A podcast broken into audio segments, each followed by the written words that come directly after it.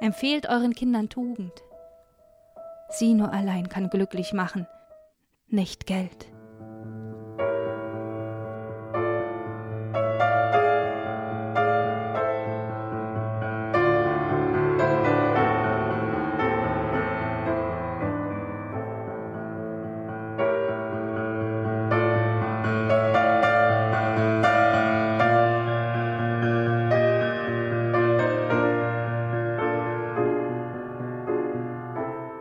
Das Heiligenstädter Testament. Ludwig van Beethoven.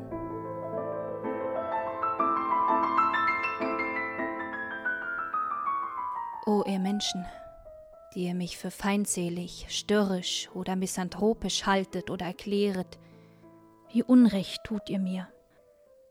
Ihr wisst nicht die geheime Ursache von dem, was euch so scheinet.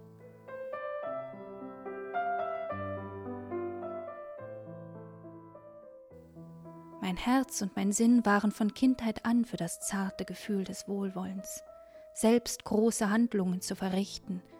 Dazu war ich immer aufgelegt.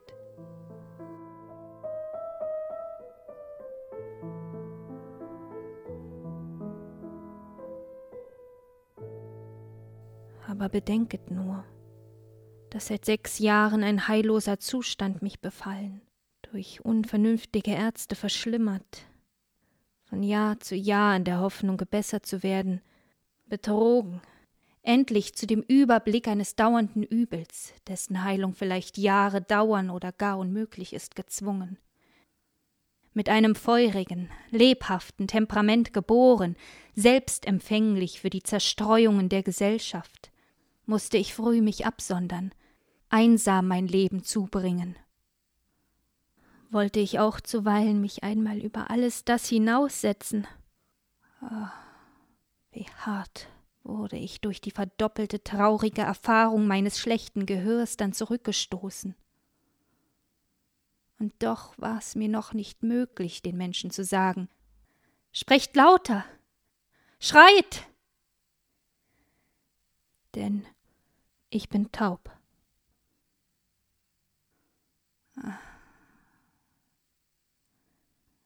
Wie wäre es möglich, dass ich dann die Schwäche eines Sinnes angeben sollte, der bei mir in einem vollkommenen Grade als bei andern sein sollte, einem Sinn, den ich einst in der größten Vollkommenheit besaß, in einer Vollkommenheit, wie ihn wenige von meinem Fache gewiss haben, noch gehabt haben. Ach. Ich kann es nicht.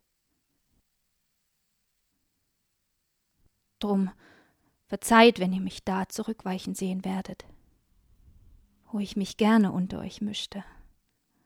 Doppelt wehe tut mir mein Unglück, indem ich dabei verkannt werden muss.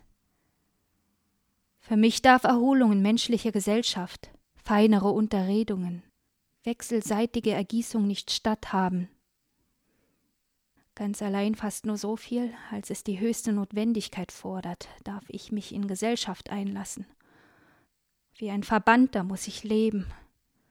Nahe ich mich einer Gesellschaft, so überfällt mich eine heiße Ängstlichkeit, indem ich befürchte, in Gefahr gesetzt zu werden, meinen Zustand merken zu lassen. So war es dann auch dieses halbe Jahr, was ich auf dem Lande zubrachte, von meinem vernünftigen Arzte aufgefordert, so viel als möglich mein Gehör zu schonen, kam er fast meiner jetzigen natürlichen Disposition entgegen. Obschon, vom Triebe zur Gesellschaft manchmal hingerissen, ich mich dazu verleiten ließ. Aber welche Demütigung, wenn jemand neben mir stund und von weitem meine Flöte hörte.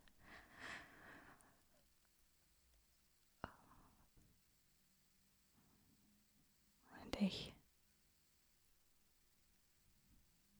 nichts hörte. Oder wenn jemand den Hirten singen hörte und ich auch nichts hörte. Solche Ereignisse brachten mich nahe an Verzweiflung. Es fehlte wenig. und ich endigte selbst mein Leben. Mein Leben.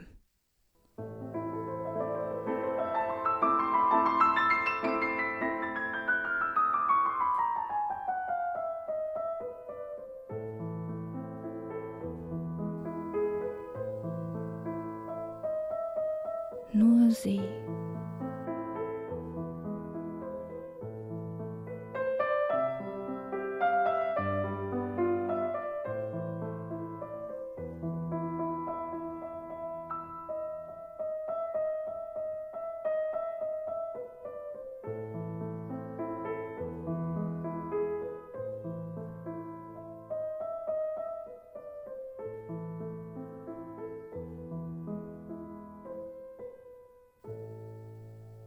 Die Kunst. Sie hielt mich zurück.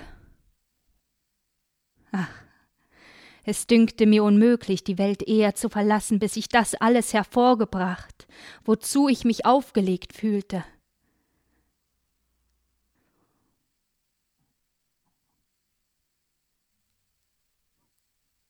Und so fristete ich dieses elende Leben wahrhaft elend. Einen so reizbaren Körper, dass eine etwas schnelle Veränderung mich aus dem besten Zustande in den schlechtesten versetzen kann. Geduld! Geduld. Geduld. So heißt es. Sie muss sich nun zur Führerin wählen. Ich habe es Dauernd hoffe ich, soll mein Entschluss sein, auszuharren, bis es den unerbittlichen Parzen gefällt, den Faden zu brechen. Vielleicht geht's besser, vielleicht nicht. Ich bin gefasst, schon in meinem achtundzwanzigsten Jahre gezwungen, Philosoph zu werden.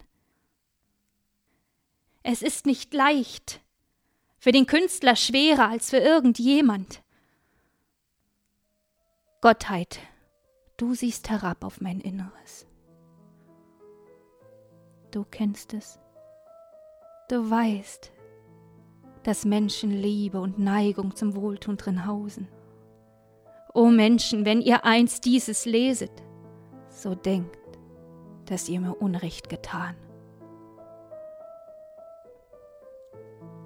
Und der Unglückliche, er tröste sich, eines seinesgleichen zu finden, der trotz allen Hindernissen der Natur doch noch alles getan, was in seinem Vermögen stand, um in die Reihe würdiger Künstler und Menschen aufgenommen zu werden. Heiligenstadt am 6. Oktober 1802